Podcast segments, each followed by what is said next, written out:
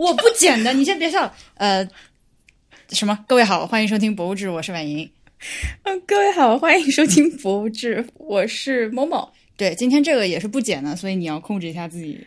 OK，我我们今天呢，为什么又有一期即兴呢？是这样的，首先我要向那个一车烂话的车厘子小姐道个歉，她刚刚还约我周一出去玩，我是真的就是默默可以给我作证，我我最近这段时间是二十四小时，每一分每一秒都有事情做。我作证，对我二十四小时在他边上，我绝对可以保证。所以真的非常的抱歉，咱们就明天 Podfest 见吧。其实这趟来上海呢，有好几件事情，比如说，呃，明天的 Podfest 是吧？这个播客行业一年一度的。全体见面大会，嗯，这是一个事儿。然后今天呢，我和默默一起去看了一下上海天文馆。呃，这我是二刷，默默是第一次去。对，嗯，也是为未来的一个工作做准备。呃，以及还有一些别的事情，比如说下周一的晚上七点半，我会去西坛路这个播客去做客。呃，如果大家愿意来现场看录音的话，可以到喜喜剧联合国的小程序里面去购票啊。盒是盒子的盒。我当然，我现在也不知道一会儿发出去之后，那个三十张票卖完了没？三十张票应该很快就卖完吧？哇，现场看你录音吗？对的，好好玩啊！对啊，但当然了，我们俩现场这个录音的状态就是没有办法被看到，因为我来上海带了一支麦克风，这个麦克风是指向性的，那就是，所以我和默默两个人是肩并肩下靠在一起，对着这个麦克风说话。哎，你不能扇风，这个风会被这个非常奇怪，不好意思，大家当成是宇宙里来的风吧。啊，好，那么呃，今天呢，我们看完了之后。呃啊，以及我其实手里已经攒着三期节目，都还没有剪了，我就很难受，因为我最近真的是好几天都没有机会摸到电脑，就是那么夸张。所以今天我们就录一个一刀不剪的即兴节目，好吗？我们来说一下上海天文馆的二刷的体验。好，呃呃，上一次呢，我和波比一起去了上海天文馆，完了之后发了一期吐槽它不好的节目嘛。然后后面其实有很多朋友来说，哎，你们真的觉得不好吗？因为听说很好呀，什么什么之类的。嗯。嗯，今天我是一个素人，我作为一个完全没有做过任何功课的人，呃，唯一做的事情就是之前听了婉莹的节目，然后我今天去到了上海天文馆，哦我觉得我的体验还挺好的。OK，嗯，呃，是，我也觉得第二次去的感受比第一次要好了很多。当然，这个是多方面的啊。嗯，我们这一次呢，上一次我们是租车去的，这一次呢是坐地铁。嗯，坐地铁呢就更加直观的感受到了滴水湖到底有多么的远，跋山涉水去取经的感觉。真的，我们是提前一天晚上就住到了滴水湖去，然后今天下午三点半，呃，早上九点钟开始排队进进场。然后三点半看完了之后出来，五点五十我还在地铁里，特别诚心，你知道吗？今天早上其实我在排队的时候，我就想到，我觉得我们特别像以前杭州有一种角色叫做烧香老太婆，是吧？就是背了个黄色的包，要去寺院里面的时候，他就会呃。一大早起床，嗯，特别诚心想要早一点进馆，嗯，然后又会很虔诚的去一个个馆这样看过来，最后出来，呃，感到神清气爽，好像干成了一件大事儿。嗯，我觉得我们干的就是这个事儿。我之前在武当山上还见过那种烧香老太，是背着钢筋锅，嗯嗯，就是带干粮上山的，要走很多很多天。好，那个说回来，嗯，那么。呃，交通这件事情呢，确实就是它就是这么远，现实就是这么个现实。你嗯，但是呢，还是好到达的，坐地铁。嗯，对，它是一个可以到达的地方，可以用一个现代的，呃，我觉得是一个大众的交通工具可以到达的地方。而且这个地铁票，我们今天呃从这个滴水湖回到静安寺，坐了两个多小时的地铁，十块钱。是的，这个价格让我觉得，果然还是公共交通真的就是。对我之前查这个出租车的时候要三百多块钱，嗯嗯，我觉得我没有办法接受。对啊，那再说一下我们上次节目里面呃，那么既然我们坐地铁就不存在停车的问题了嘛，那么今天没有经历这个问题。是。那么上期节目里面吐槽的难买票的问题，呃，现在呢，上海天文馆的买票已经改成了提前七天的上午九点放票，非常好。嗯嗯呃，九点呢就比夜里之前是反正是夜里的时间就要好一些。是，呃，我是提前了七天，那天早上九点零五分，我突然想起来，嗯过了五分钟，完了。然后当时还好去买的时候还是有很多票的，就是你只要想得起来，那天早上去买，现在看来都是有票。是，而且我朋友说他是本来想带孩子去的，他周一看还是有票的。嗯，也就是说，那今天是他是昨天周四嘛，他周一看还是有票可以买的，对就感觉现在没有那么紧张。对，没有之前刚开馆的时候那么紧张。但是我那天就是提前七天买完了门票之后，再去买苍穹，就是球幕电影的那个票的时候，呃，中间只隔了两分钟，那个球幕电影票就已经就是卖的非常多了，你还是要拼一下手速。而且我当时买的时候，我都买不到我们俩连在一起的座位。嗯，可是可是今天我们看的时候，发现那大厅并没有坐满，不知道是因为疫情要求，还是因为确实有人来不及赶到现场来。我觉得是因为来不及，这个事情可以一会儿再说。嗯嗯那我给提醒一下大家，这个球幕电影就是《苍穹》这个电影，你如果买的话，最好的观影位置是在第五六排的中间。是的，嗯，我们俩分别买的是第二排和第三排，我当时挑了一个最靠中间的座位，因为你买票的时候是看不到它场内的那个 最佳对三维的那个呃结构的，就事实证明前面一二三三排的。呃，靠中间的那几个座位，你的视线会被旁边那个楼梯的围栏挡掉一半，嗯，会大大的破坏你观看这个球幕电影的体验。大家，我再重复一下，这都是非常实用的信息。你就去买 重要的说呃。，对，五六排的中间，这个是最 optimal 的。是的，第四排、第七排的中间也可以。嗯，对，一二三排中间千万不要买，大概就是这样。你与其坐一二三排中间，你还不如到后面角落里都好很多。对对，是的，这个是电影票。那么还有一个就是难以搞的呢，就是它场馆里面有六个展项，是你必须当天进馆之后，嗯，呃，刷了身份证进馆之后，才可以在这个公众号上的这个右下角，呃，这个点击预约去约的。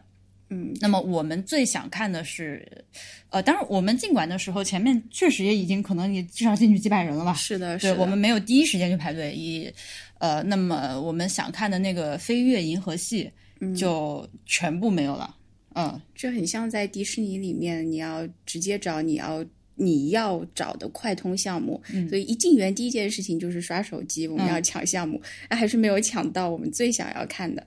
对，所以后面就看了一个叫做 那个太《假如假如什么？假如宇宙。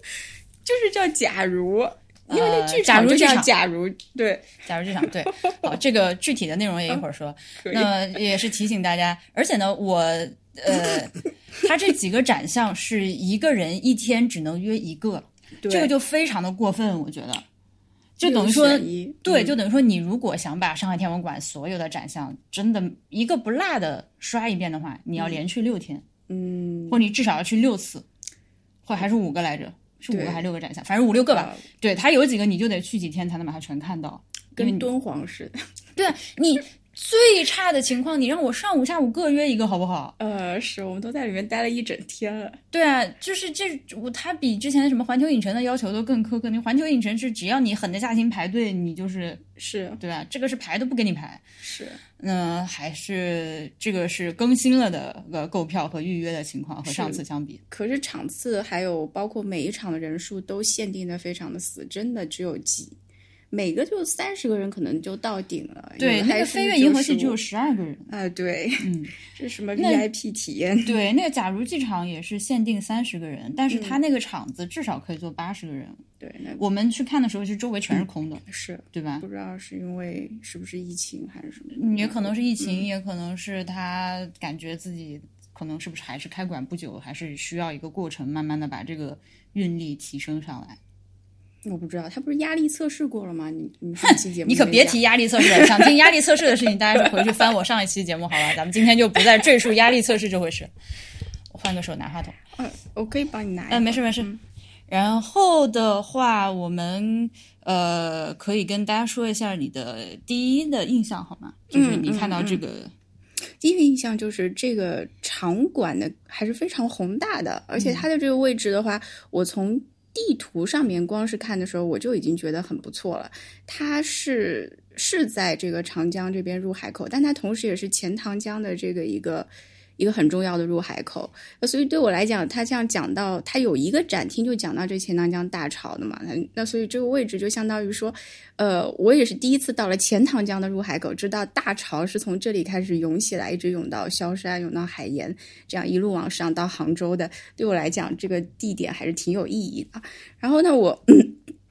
我如果第一次进到这个场馆的时候，我们一进去就是一个很巨大的这个复刻版，嗯，呃，这个复刻版我我自己看到还是很激动。虽然在法国看过一次，但是这个加上这个，它有这次这个撞针的这种仪式感，呃，我会觉得非常的令人感动。就是你感到这个地球它是转在，它是真实的在转的，嗯，虽然你没有感觉到，因为你是跟地球一起在转。然后这边有一个球，它就是用一种这么简单的一个装置，它就告诉你说，这个地球它真的是有在转动。嗯，但这件事情，呃，就已经让我很感动了。然后再加上它哪个整个场馆整个空间，其实我们到的时候人也不是很多，它还是很有这种。就像一个神殿，它是献给太阳的，或者献给整个宇宙的一个神殿的感觉。所以我自己已经先被我自己这个情绪酝酿的很好了。然后我们就进到这个家园的展厅里面去，看到一个巨大的这个地球，再加上边上这个黑黑的，然后一进去就是我的本命星座，我的天蝎座，在那边闪耀着光芒。然后觉得啊，这个月又是天蝎座过生日的月，我觉得特别的幸运。我当时就。有一点眼眶湿，我是真的。对，然后我就在边上吐槽我，就是说，就就这样就感动了吗？是的，女人感动的点有的时候也是很难找。是的，我感动的点也是经常奇怪。反正，那这次呢，因因为人确实是，尤其我们刚进馆的，我们毕竟还是特地住在那边，起大早进馆，是吧？嗯。那么刚进馆的时候，确实感受会好很多，能够更好的去欣赏这个建筑本身它想要传达出来的那种气氛。嗯嗯，那所以这个建筑设计你有什么评价吗？呃，我是听了你的第一期节目的，呃，当时你就会觉得说整一个设计是不是有点 cliché？对对对，嗯，包括你在进门的时候，你还是这么跟我讲的，对不对？就是说这个整一个建筑还是特别的。有有很俗套的，就是那种很顺拐的这个部分。我进去以后呢，我确实有的时候会有这样的感觉，因为它的圆形这个元素，或者说三角形这个元素，真的用的太多了。就好像这个地方你简但凡要放个东西，它只要不是圆的，它就一定是个三角形。就 是那也不用不至于这样吧？那宇宙既然包含万事万物，你所有的东西放进来，我觉得只要是有艺术感的。或者只要是有一定美感的，就都是宇宙当中的一个部分，总不能一直全是圆形或者三角形。看到后来，我都有一点点麻木。呃，包括说我到后来走出来，看到这些真实的树木啊，或者这些比较 organic 的东西的时候，我是觉得真的会放松下来，因为在里面已经全部都是这种抽象的图形，感觉是在一个嗯非常非常独特的空间里面的一个感觉啊。但是我觉得这个。大球给我的感觉还是很好，就那下沉的，就是那个苍穹那个球幕影 放映厅的那个下面，它是一个悬浮起来的大球。咱们还趁着没人去拍了几张照片。嗯，嗯有一种好像我是站在地球的底部在往上仰望的感觉。我确实很少做这种在博物馆摆拍的事情，但是 但是那个地方我很喜欢，再加上当时确实没有人，我保证我没有打扰到别人啊，我去拍了几张照片。呃，对，然后我们。两个人昨天一起看了《沙丘》嘛？嗯，呃，这个这个这个 Villeneuve 他的美学，整个电影的这个美学的设计，我非常的喜欢。嗯，呃，它有一种非常现实的质感。然后，包括我们两个人今天早上起床之后，在听反派影评讲《沙丘》这期的电影的一个那个评价的一期节目，我也推荐大家看了电影之后去听啊，呃，以及推荐大家去买那个反派影评最近刚刚推出的第一个会员节目包，价值九十九元，超值啊，买买买！呃，那波米他就提到了一点，我觉得非常的同意，就是这个电影里面出现的一些。呃，比如说飞行器和建筑的设计，它有一种非常实在的质感。嗯，嗯，它不是像，比如说像你喜欢的 Star Trek 是吧？它不像那种就是苹果专卖店即视感，哎，对，哎，对对对对对对对，人家哎，苹果专卖店这个吐槽有点太狠了，爹之震怒。就是它不像 Star Trek 或者是我们传统认知里面的科幻片里面那样的一个酷炫科技那种那个路子的造型，嗯嗯，呃，所以这个电影它在质感上才会有那种，我觉得现实，对他就是非常有现实质感。我他现实质感让我满意到了，我非常希望 Villeneuve 能去拍《哈利波特》。嗯，就朋友们，我作为一个《哈利波特》原著党，幻想中的《哈利波特》，它就应该是一个这样质地的电影，它是一个非常真实质感的电影。好，呃，我不再打岔了，那扯回来，呃，如果和这个沙丘的这个美术设计去相比的话，我就觉得，呃，咱们今天看的这个上海天文馆的，它的这个整个的这个建筑的美学就是太 cliche 了。我还当然了，这是我重复，我还是重复了上次的观点。我今天再看了一遍，我这个观点暂时没有改变。嗯，对，我觉得它还是有很多，就是哎呀，太刻意的东西。对对对对对，我是真的把它当成一个神殿的这个设置去看的时候，我会觉得说，第一眼看其实嗯第一次看我觉得还好，不会说觉得有一点太俗套啊或者怎么样，但是在里面我。今天待了这么多小时以后，我就没有办法再很好的欣赏这种感觉。但你说的神殿的这个感受，我是还蛮同意的，因为我们人进去人少的时候，我非常能够幻想这个地方空无一人的时候，嗯它那些巨大的存在感带来的压迫感和神性的东西还是有的啦。对，就是嗯一种对太阳的崇拜。我觉得对整一个宇宙，就我们怎么会在这里的这样的一个一个问题，就是它在这个天文馆里面，我觉得它知识性只是一个方面，嗯，但它很大一个程度上。也不至于是科普，我觉得这是一个新的神话，是关于宇宙的一个新的神话的诞生，是在一个天文馆里面。所以他给你的知识也好，或者什么也好，都是在为这个很宏大的主题在服务的。我就觉得这个东西本身就不是一个特别现实的东西。嗯，对，所以这个就是其实我们今天这期节目就不是太过多的纠缠展开这个问题了。其实，在过去的很多期节目里面，我反复说过这件事情，就是你一个博物馆，你要不要去搞气氛渲染，你要不要当气氛组的问题。对吧？那我们再来说一下上一期节目里面没有提到的一些展项吧。呃，啊这个对，主要是一些就是需要进去看的一些影片，因为上一次我和波比就真的是抢不到，嗯，然后今 天要讲影片了，就很惨。而且那个时候因为刚开馆，人真的爆多，就是多到我们俩就是根本没有任何的 anyway。呃，那么今天我们俩一进去就先排了一个那个天象厅。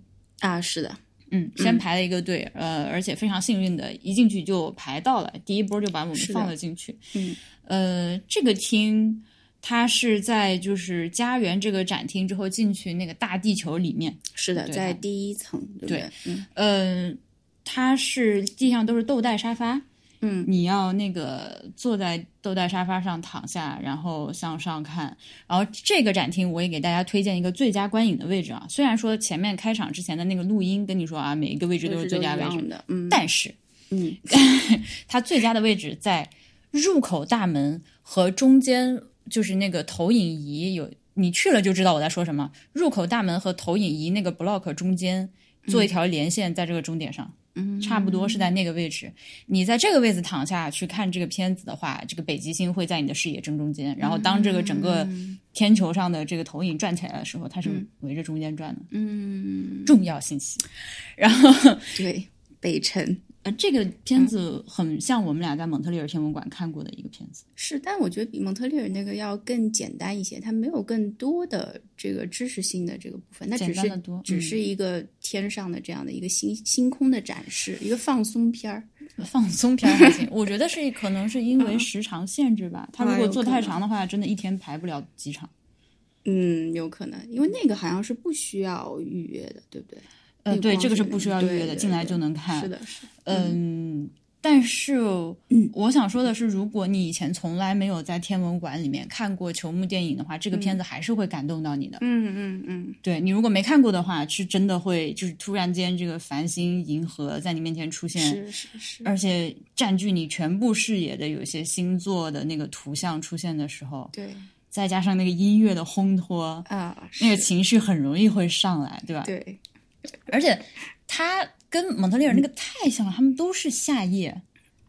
夏夜天空倾吐嘛，银河也清楚，说的也是，呃，说的也是，说的也是。我刚吹哨，就是那么我会觉得就是非常的 deja vu，嗯呃，同时呢，我看完出来之后也跟默默说，就是这个以及苍穹那片子看完之后，就我们俩是哪一年？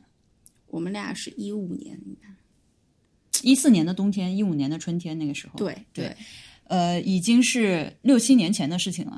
我们在蒙特利尔看的这个片子，是，比现在这个好一点。嗯，对比现在这个好，嗯，就是看上去是差不多的，但是人家那个做的更好，为是是还是七年前的东西了。对，这就是为什么我说它确实是国内最好的天文馆，但是还是不太行。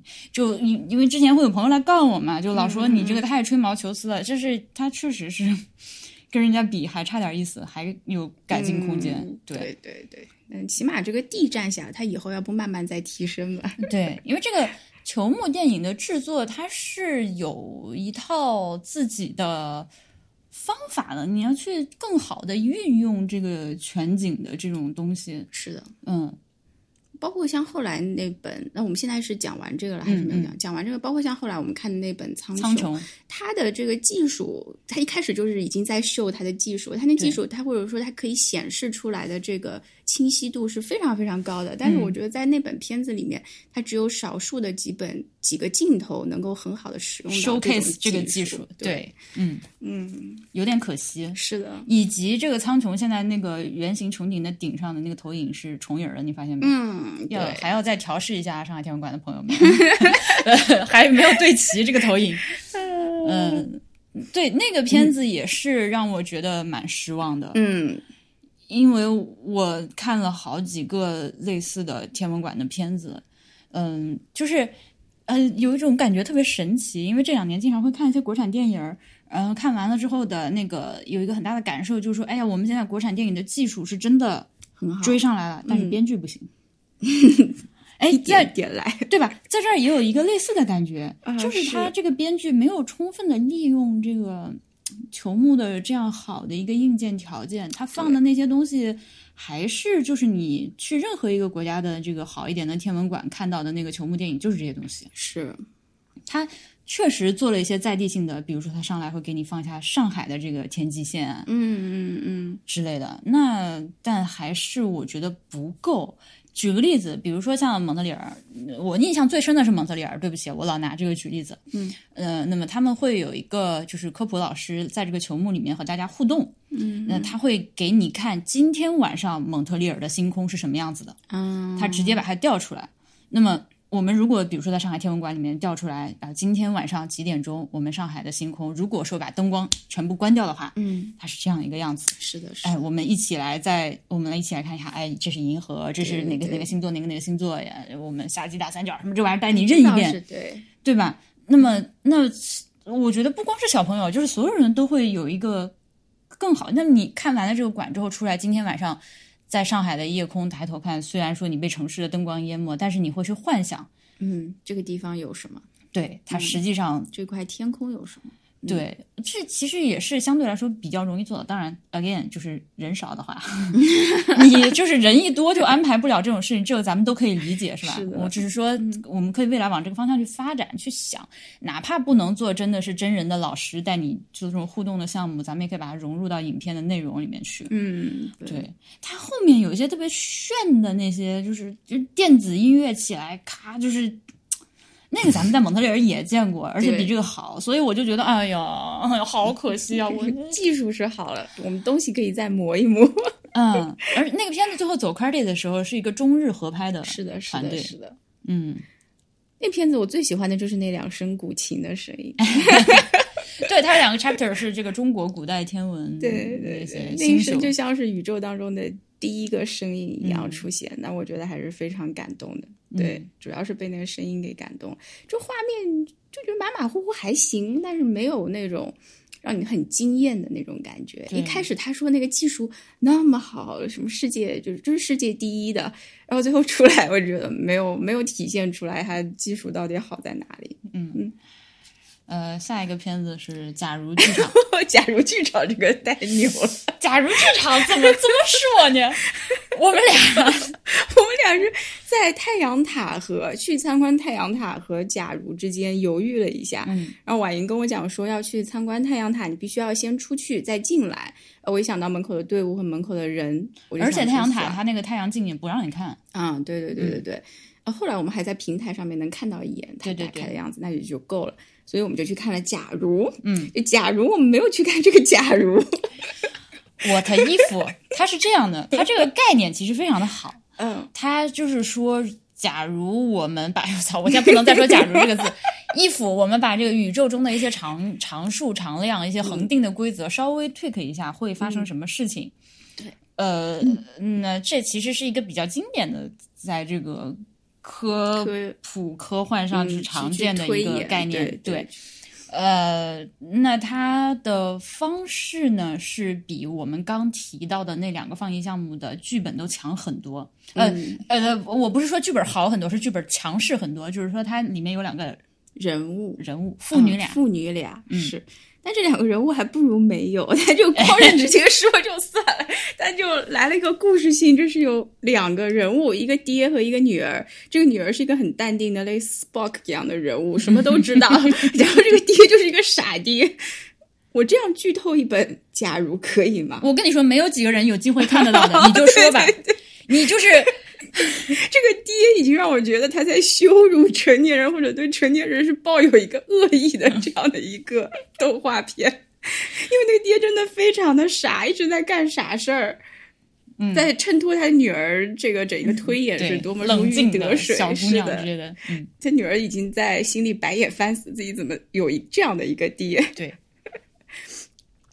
我就觉得他没有必要特意设置这两个人物，他就算没有这两个人物，这个故事还是照样展开的。到最后那结局也是挺感人的，就大幕一拉开是我们的、对我非常震惊的是，他嗯居然就是他，反正讲了一些，比如说我们假如说重力变成怎么样啊，嗯假如说一个原子的质量增加二点五倍啊，嗯增加到二点五倍啊之类的这样的一些设定，呃，反正挺有意思的。但是他最后就是。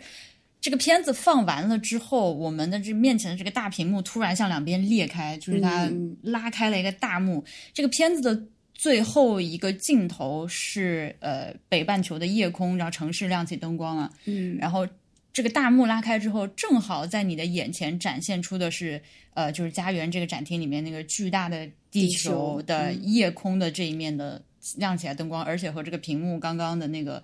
呃，位置是完全对应吻合的，是呃，所以他当时打开的时候，我就觉得，哦，这个这个这可以，这可以，情不自禁的鼓掌，情不自禁的鼓起掌，这可以。就是他那那两个人物，而且非常的，嗯他那个小女孩叫天，对不对？哦对。就是我的天，这讲话。就是烂梗，就是那个女孩的名字叫单名一个天字，然后他的爸跟他说话的时候，就是我的天哪，最后，呃，最后他们被拉入了某一个这个假如的世界里面去，他爸就很惊慌，在叫：“我的天哪，我的天！” 这个梗很好笑。雷人。又雷又好笑，反正这个片子我觉得 OK 啦，就是你还是可以看一下的。如果你要是选择预约的话，嗯嗯，对，就是他有一些，而且人设啊，哎呀，又回到了那个青蛇崛起。嗯，为啥所有人都是，就是那个建模脸的审美能不能三，就是什么求你了，啊对对对以后能不能改改？就是那个青蛇里面所有人长得像吴亦凡，真的。对，安妮薇那个小女孩，但那个小女孩还是挺可爱的。但是小女孩就是她是一个那种她的审美非常的，嗯嗯，我懂你的意思。然后我觉得不，舒服。嗯，对，她是她其实是延续了一个日本萝莉审美的那样整个人的造型，到衣服，是的，到她的 demeanor 都是那种感觉的。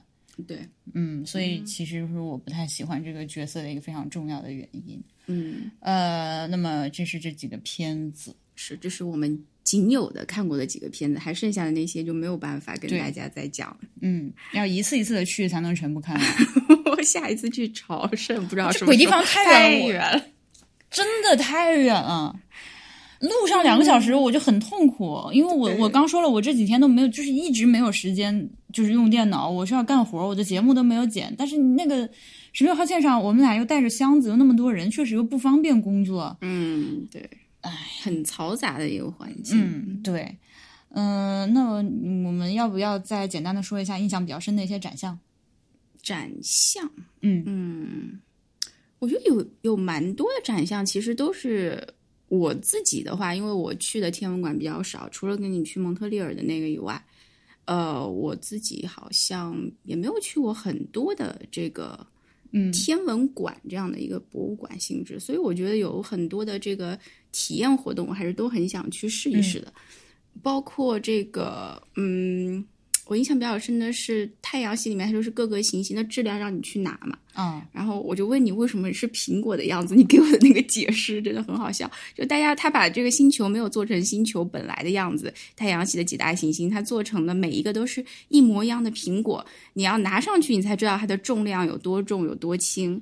啊，他是这样的，他的啊意思是说，就是同样的一个苹果，嗯，放在不同的哦是这个星球上，你去拿它对，由于那个我还以为他说的是整个星星本身的质量。啊，不是不是，啊明白明白。他说比如说土星比较大，所以在土星上，在地在地球上是一个苹果的重量，你在土星上拿可啊，那就那就 make sense，它为什么用苹果了？对我当时就不理解，如果是这个星球的质量，它为什么要用苹果？嗯，这个展项在天文馆里面属于一个 cliche 展项，哦是吗？我到处都有，每一个都有。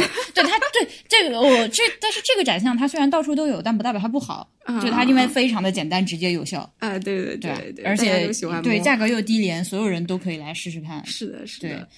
嗯，对，那个香港的天文馆也是有一样的。啊，香港的天文馆，对对。哎，你今天跟我讲了好几次天香港的天文馆有的那个项目，包括说这个从天上掉下来一块啊陨石石坑的那个对，对砸出来陨石坑的样子，那也那个我也印象挺深的，我觉得挺好玩的。呃，对，有很多都是在香港天文馆最近才见过的东西，所以我为什么对对它比较苛责呢？你这个开馆时间，人家那开馆时间。你就就算是一样的东西，你要做的比它好。那比如说苹果这个，它就是比别的做的好的。嗯，虽然说是换汤不换药，或者说不能说换汤不换，或者说虽然说是这个同样展示老瓶装新酒，对吧？啊都是这一个做法，但是上海天文馆它妙在它用了苹果这样一个形状，呃，用了苹果这样一个东西，它就告它苹果就是暗示重力嘛，嗯，有道理，有道理。对吧？嗯，所以我这叫这样就是有进步，嗯就可以多加一分。嗯，那其他一些东西，比如说那个木星和土星，让你能走进去啊，什么之类的这种，就是啊，你这是北京天文馆的水平好吗？你这是在黑北京北京天文馆就是一个，就是咱们如果这种时候就要回想起小时候那个，你分数考得好了，回去，哎，妈妈，我考了九十八分，你怎么不跟那考一百分的比？就是博物馆们要拿出这种卷起来的精神。哦，嗯，嗯，大概是我对不起啊，我就是这样一个苛刻的人。我觉得他的信息组织上面可能是有一点繁杂，但是每个信息你要是愿意一遍一遍去刷的话，他可能还是有他自己的这样的一个逻辑在。但是我觉得它现在呈现出来的方式是信息确实比较冗杂，比较多，这是一个。嗯，呃，我们看的确实比较累，即使像我和婉莹这样受过这个高中和大学正规教育的这样两个人 进去以后，我还在时不时回想我高中理科班到底学了些啥。就像你问我的那个 ADP 是啥，ATP 是啥，嗯，我只能有一个朦胧的印象，我高中是见过这两个词的，但是我也不能够很明确的说出来。但他在那个他的演示片里面，他又很快的就说这个是对这是 ATP，这是三个 ATP，然后他又直接对对对，变成了这个片子是讲光光合作用的，我就懵了。我是高中理科生，这个东西对我来说就是它是这样的。我我我，因为当一个科普型的博物馆，它放这个片子的时候，嗯，I don't know，如果我做一个在中国做一个科普的博物馆的话，我觉得我应该面向的是，我应该默认我的观众是小学文凭。嗯嗯。或者初中文凭吧九年义务，九年义务教育，我应该默认我的这个观众是初中初中水平的人。他这个东西是真的不行，我 我看了了，我看了两遍，我一边看一边还看字幕，我没有跟上。他这我、后面还有一个展项是就是大型粒子对撞机，啊，对对对他 那个太难了，那个连我都投降了。那理科生都投降，就是他说你他先给你看一个小片子，对，看完以后要答题哦。然后那个片子首先我就没有看懂。嗯那片子我尽力在懂了，我还以为他会问片子里面的内容，但是他没有。他问的问题，片子里面根本没有解释。他上来就问你，如果你要找到上帝粒子，你需要用呃，就是什么样的粒子来进行对撞是的，是的，是的？A、B、C、D，然后我就对啊。第二个问题，你需要把功率设定到多大？我就对对对啊 要能量级，他要你去调。我不会啊。你片子里也没有讲啊。对他没有讲什么能量级的跃迁或者什么到底到底需要多少能量，他只是告诉我这个粒子它有可能出现两种情况，我只记得要么是两个什么粒子，要么是四个什么粒子啊对对对对但后来他没有问这个问题，我白记了。这种就是考试没有考到我们的问题。就重点划错了的那种感觉，就类似的这种东西特别的多，还有一些东西就是我当时本来就因为它那个信息量又很大，嗯嗯我们这次在看了很多片子的情况下，而且是在展厅里面跳进跳出的去看片子，是的，是的，然后再回来看这个展板，然后我甚至是抓着默默问我说这是啥意思？对，比如说霓虹灯管发光啊，那个展板。他在干啥？啊我等一下，朋友们，你等我把那张图翻出来，我来给你们念一下那个展板啊。我告诉你，我是从哪里开始迷失的。呃，啊哒哒哒今天有好多照片，好多图。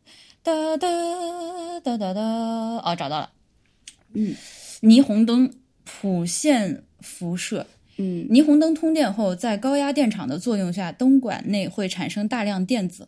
这些电子与灯管内的气体原子发生碰撞，使得气体原子不断电离。从这儿下面一句话，发生电离的原子由激发态向低能级跃迁，以光子的形式向外辐射，这就是谱线辐射。完了，what？对，我这一脸问号，就是我只能是大概我的或者这么说吧，他这个展板想讲什么，我没看懂。嗯因为它这个展板里面一共有四个内容，一个是霓虹灯，就是谱线辐射，还有一个叫做 X 射线，呃，那个什么，这个字念认吗？认知辐射，对呃呃，然后还有一个同步辐射和一个热辐射。哈，除了热辐射之外，另外，呃，我甚至不知道这四个东西放在一起，这个展览要这个板要干啥？有外面，你说这个是在讲啥？他在讲这个光是怎么怎么透出来的吧？是不是在讲这个啊？四种发光，为什么你会看得到光？哦就这个光是怎么来的？哦，就是说，虽然虽然说这个这四种东西都是光，但是它的原理是不一样的。对，是的，你看，现场让大家感受了一下 这个东西的理解，就是我需要问一下，呃，包括我刚念的那句话是默默跟我现场解释了一下，就是一个就类似于这个从一个高能轨道到一个低的轨道，所以它在轨道在回去的过程当中，它就不需要那么高能量，这个能量它就作为光子的形式释放出来。我的理解是这样子啊，当然这只是我浅薄的理解，我们我只能到这个地步了，抱歉大家。所以后面后面我们又做了一个什么题哈？我后面那个题也很难，我记得是有一块板上哦面，他就直接把问题列出来，那个问题我都没有懂的那个。啊，我来给大家念一下后面这块板的这个问题哦，真的是我不是跟你夸张，这个问题叫做。这个问题按下 A 按钮。A 哎不是 A 按钮，仔细观察，你能看得出造父变星的脉动变化与光度的关系吗？然后按下 B 按钮，观看天琴天琴座 R R 型变星脉动变化与光度又是什么关系呢？谁说还还是个病句？啥？我不懂，就想按一下 S 按钮。行了，我觉得我讲了这么多，我们听众朋友们应该已经充分的理解我在吐槽些什么东西了。是的，是的，说白了就三个字，看不懂，嗯，懂自懂也可以或者说懂自懂。是的，嗯，你没有任何新的知识是可以从这里面直接得到的，只能是你原来懂的，你现在还懂；你原来不懂的，真的很难。这你我真的是服了。所以说，就是因为上次我带的是波比来，就是怎么说呢？波比毕竟是干这个的，所以他啥都懂，这很正常。是那今天我跟你一起，我就得到了确认，这个可能真不是我的问题，是，他就是没有这个阐释的工作没有做好。嗯，哎呀，我不能再继续这样吐槽人家。好，那接下来我再来吐槽一下 展现的事情。那个 展现这个也很好玩。展现是这样的，因为我们上一次来这个参观的时候，不是没有成功的约到那些那个片子嘛？那这次不是约到两个片子嘛？对就出现了一个新的问题，就说这个片子呢，进进出出，哎，这个片子呢，它有播放时间的，嗯，对吧？比如说我们今天是九点四十分大概左右进的场，是的，那第一个片子是十一11点点，嗯，十一点。那我等于说，其实家园这个展厅我还没有看完，我们俩看到陨石那块儿，哎，时间到了，赶紧出去找。对，然后那边看完了之后，你还得从家园的入口再进去，回到你刚看那个地方继续看，然后看一会儿，啊，十二点半苍穹，对。啊，苍穹又在非常远的那个球幕我们，还得出来，我们得有一个很好的计划性，真的像玩迪士尼一样，嗯我们还得出来吃个饭，我们还得把饭的时间对算进去。我今天狼吞虎咽的吃了饭，现在在拉肚子。哇，那个猪扒饭哦，难吃的一笔。好，然后宇宙食品、航空食品，大家想一想，对对对，就是他们那个 博物馆餐厅的猪扒饭避雷，朋友们自己带吃的，下次来一定要。安妮薇，呃，看完了苍穹之后，又拐回那个水熊虫那哈。儿，对我们 拐回水熊虫那的时候，因为我想抄抄近路，从那个就是出口的地方进去嘛，对对对因为水熊虫离出口就几米的距离，对对对对我想把那块儿看完。然后当然了，他就不让你从出口进去，对对对，我就 据特别有气势，据理力争，是，门口是一位保安的小姐姐在那边，她就说这是出口，你们要从哪里哪里进。然后婉莹就义正辞严的说，我已经从家园展厅已经走了几遍了，我现在就是要看那个水熊虫，那 个水熊虫就在那水熊虫就在那里。你现在，而且我现在爬了那么，我又爬了那个大楼梯，现在转到二楼这个地方。你去告诉我，我要再从这个楼梯下去，从一楼的家园进来，然后再自己上楼梯走到水熊虫是吗？然后那个小姐姐就挥了挥手，她没有说任何话，我们两个就进去。嗯，我觉得在人少的时候，大家是可以这样操作一下，不然真的太难了。嗯如果你能约上这个片子的话，真是进进出出，进进出出。对我是真的走的很累，我今天比在环球影城走的都累。嗯对，因为我们在走这个旋转的楼梯，开始我们还挺有兴致的，就说哎，都走都走。后来就看到电梯，就算只有一层楼，我们也要坐电梯。对嗯脚不行，脚掌碎掉了。对，呃，其他的呢？展项其他展项，我还是就觉得信息多，真的多到来不及看，没有办法看。即使是我今天就一个人看展，另外所有的观众都不在，我也看不完这个展。对这个字，就是我如果认认真真的要去看的话，它这里面所有的信息来不及看，嗯，一个感受所以人家让你分五六天来嘛。你 这展项设计就是你再来嘛。就是生也有涯，知也无涯。我到最后我们就放弃了，不看了，嗯直接走过路过，还是经常会是你叫到我，就说：“哎，你看这个还挺好玩的。”我说：“啊，可以可以看一下。”而且最好笑的是，你上次那块展板没看懂，然后被波比点醒了，恍然大悟了。你这次来了，居然也忘了。我就忘了呀，这就是我，所以就是有很多博物馆，就是不光是上海天文馆，就是你当时看，你努力去参透它，嗯你懂了。嗯，但是那个是就没有复习、没有巩固的，然后强行获得的知识确实是不可持久的。我下一次来就这题，哎，还是这题老师讲过，但是我就是考试。的时候又遇到了。今天你还来问我，我说不会，然后我说了答案，你就说不是，就很火大的。对，因为你是告诉我答案，我知道你说这个答案不是，对。嗯，但是我又说不出来是什么答案。同学们，考试的朋友们应该这种感受都非常的清楚吧？焦虑，我后来在那个展厅焦虑了，然后说我一定要知道他的答案。他就是这种感觉，就很难受。嗯，后面的话，其实我们这次由于、呃是二刷，呃有了相对来说充分的心理准备和嗯。这个就是提前安排上的准备，嗯、确实是比上一次更加细致的看了很多展项。是的，那也更加呃，也其中也看到一些好的东西，比如说它展示了一些那个珊瑚的化石，嗯嗯嗯，用来证明以前的这个地球的自转速度，对，这个呃是比现在要长一些的，它是一个慢慢的减速的过程。啊，不是，它是月球，月球，他说的是月球吗？我觉得是地球。月球。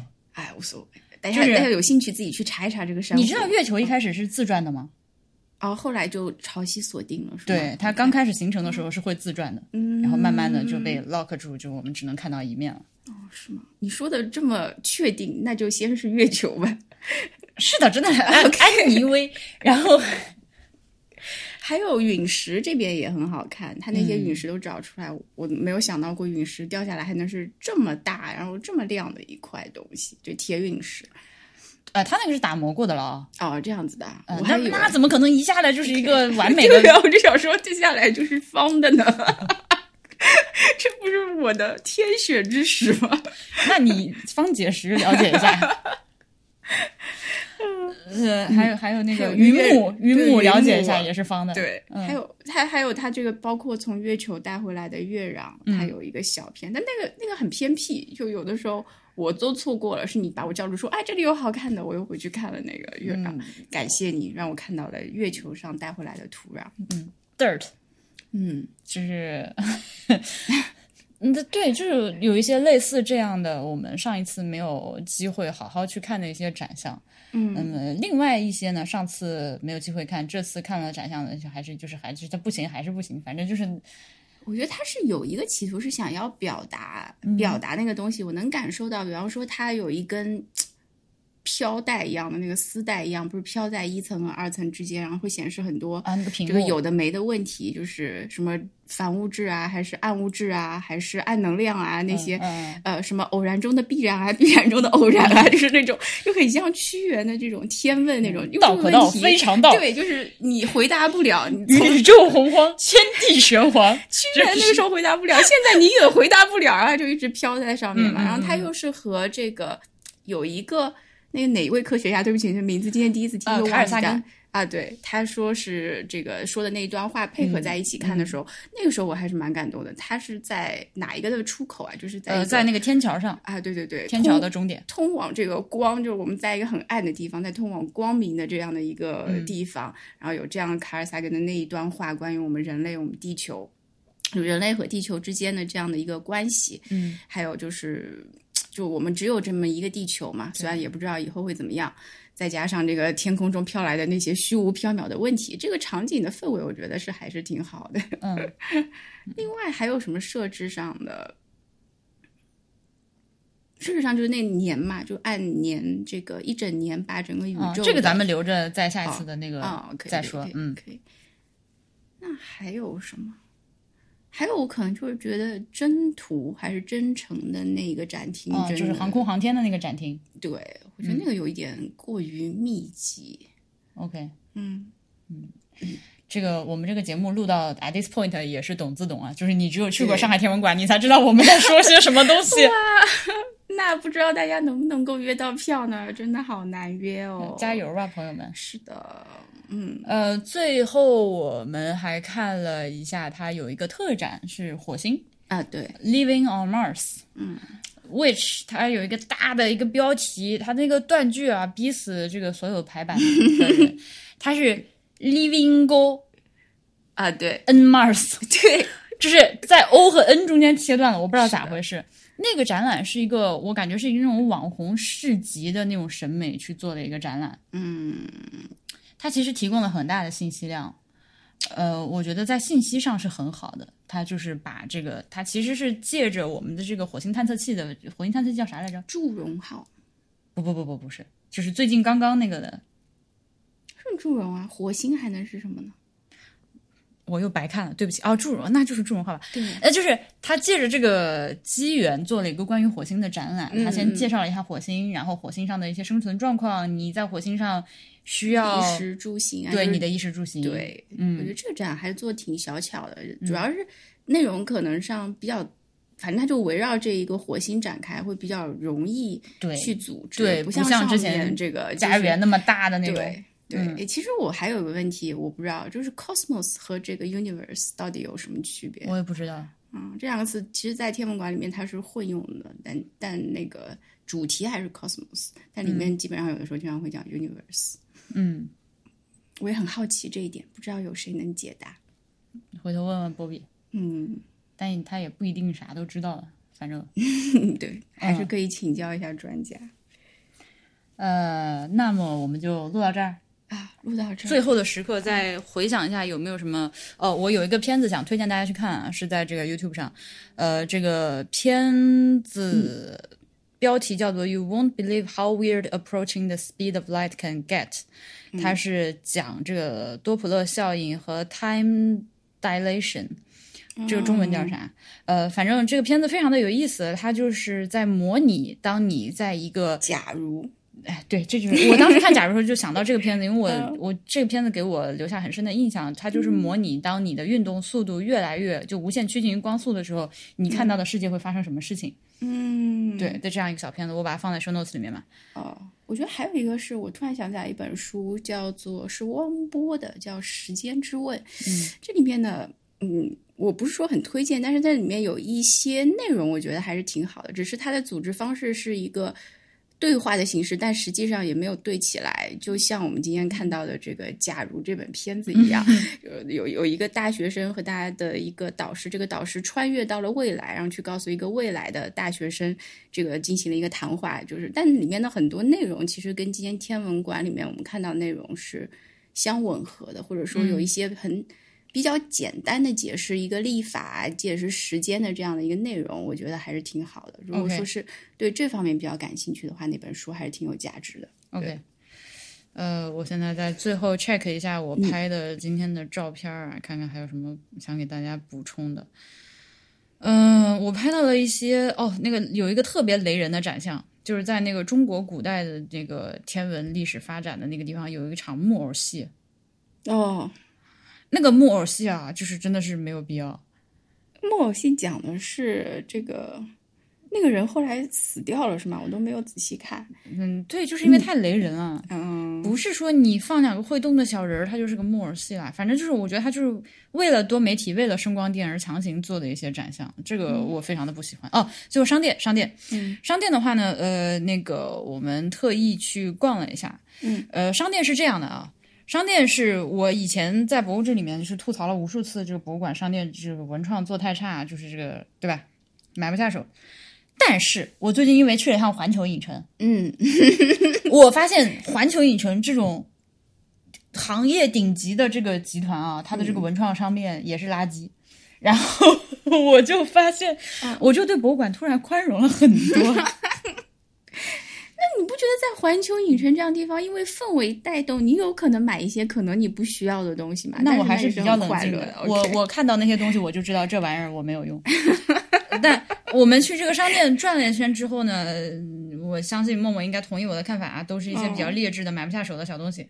呃，也有一些比较贵的，但也买不下手的东西，因为各种各样的原因。对，比如说它有一个系列是森宝积木和航天文创，就是正儿八经就是中国航天中是中国航天局吧，嗯呃，他们那个文创合作出的一些积木，比如说有什么天问一号啊，这个这个这个这个这是啥？天宫一号啊，啊，超萌火箭队。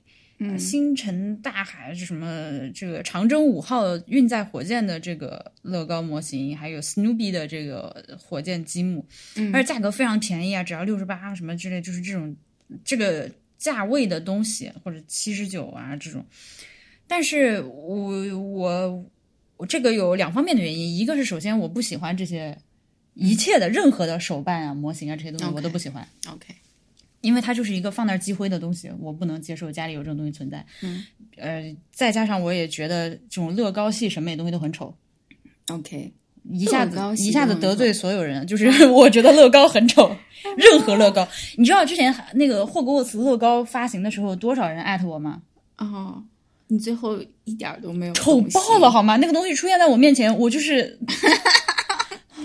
还好吧哎，你就是呃，这个见仁见智啊。我个人认为乐高是个丑陋的东西。？OK，那么这个什么，就这些积木又是仿造的，嗯，有点像乐高，它就是山寨乐高，它那个小人儿的手都是乐高的那种一模一样，一个圆形的那种手，脸也是乐高的，就是人家是有专利的。那这种情况下专利的，那当然有专利了，我觉得非常的不好，就是抄照抄别人的东西。你哪怕是要做一个天宫一号的这个什么模型手办，嗯，你就好好的用自己的方式做一个，你哪怕三 D 打印一个，然后好好的做个彩绘，那我想相信想买这个模型的人，他是会买的。你不要用抄人家的这个乐高的这种东西来做，我觉得还蛮 low 的。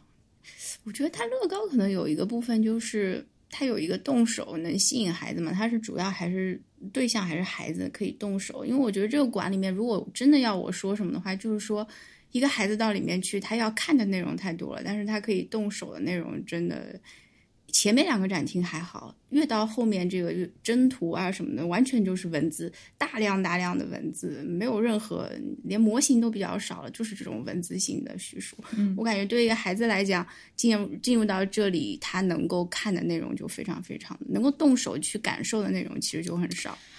对，所以这个东西呢，就是也是大家每个人的意见不一样啊。就是像我从本质上就觉得我不喜欢乐高，那么、我就觉得你抄人家东西不好。但是我知道有一些人是很喜欢乐高的，他觉得这个东西确实是一个很好的玩具，而且你知道现在有乐高班吧？我知道啊，对啊，那个学校还开乐高课，是神经病，对，就是开课教你怎么玩。那么，如果说你把它当成一个所谓的益智游戏，嗯或者说你在玩这个过程中很有乐趣的一个东西的话，那么可能我们也可以接受这个我们作为这个第三世界国家，呃，来仿造一下这个资本主义国家的这个这个东西吧。这个看大家自己的这个政治倾向和观点，嗯，对。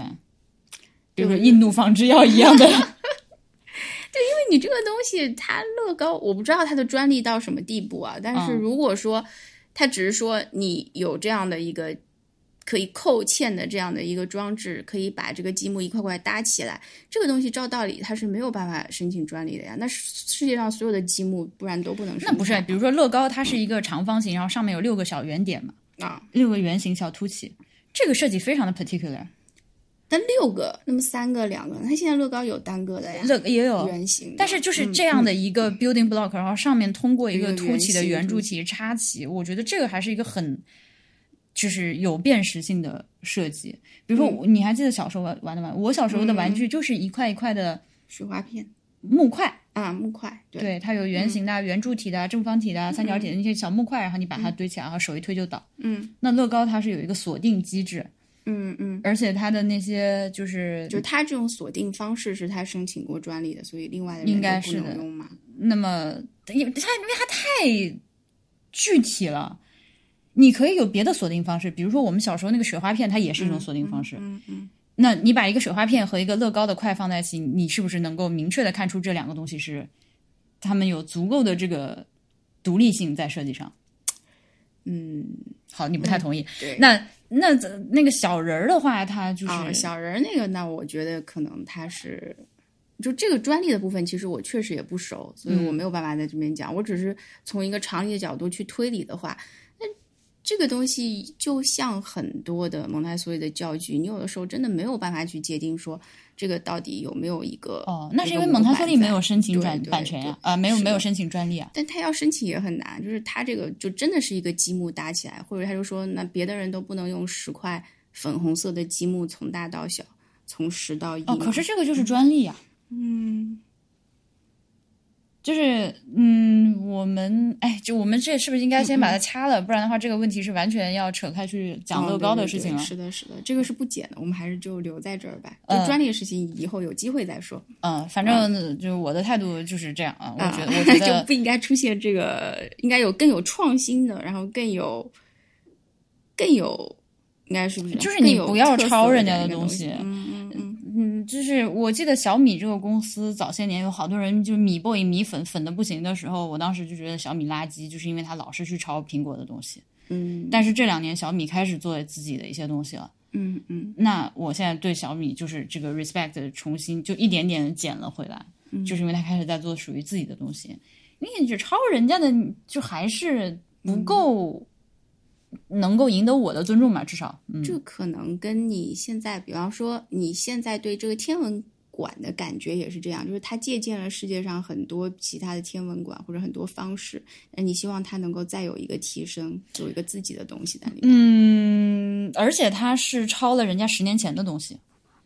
他们现在别的天文馆是怎样的？其实我也不知道。我最近的去的一嗯个、那个呃天文馆，就除了上海天文馆之外，就是香港的那个。嗯香港的那个比这个开馆时间要早很多，但它里面的展项有不少比这个优秀，而且 everything works，嗯对吧？那我觉得你就是那我在波米说的《沙丘》，说是他在科幻电影这个概念上就是甩其他的所有的科幻电影是至少十年以上的，咱们得做这种东西。对，就是要再对，aim high 好吗就是虽然现实情况我知道有各种各样的掣肘，但是咱们的目标可以定的高一点。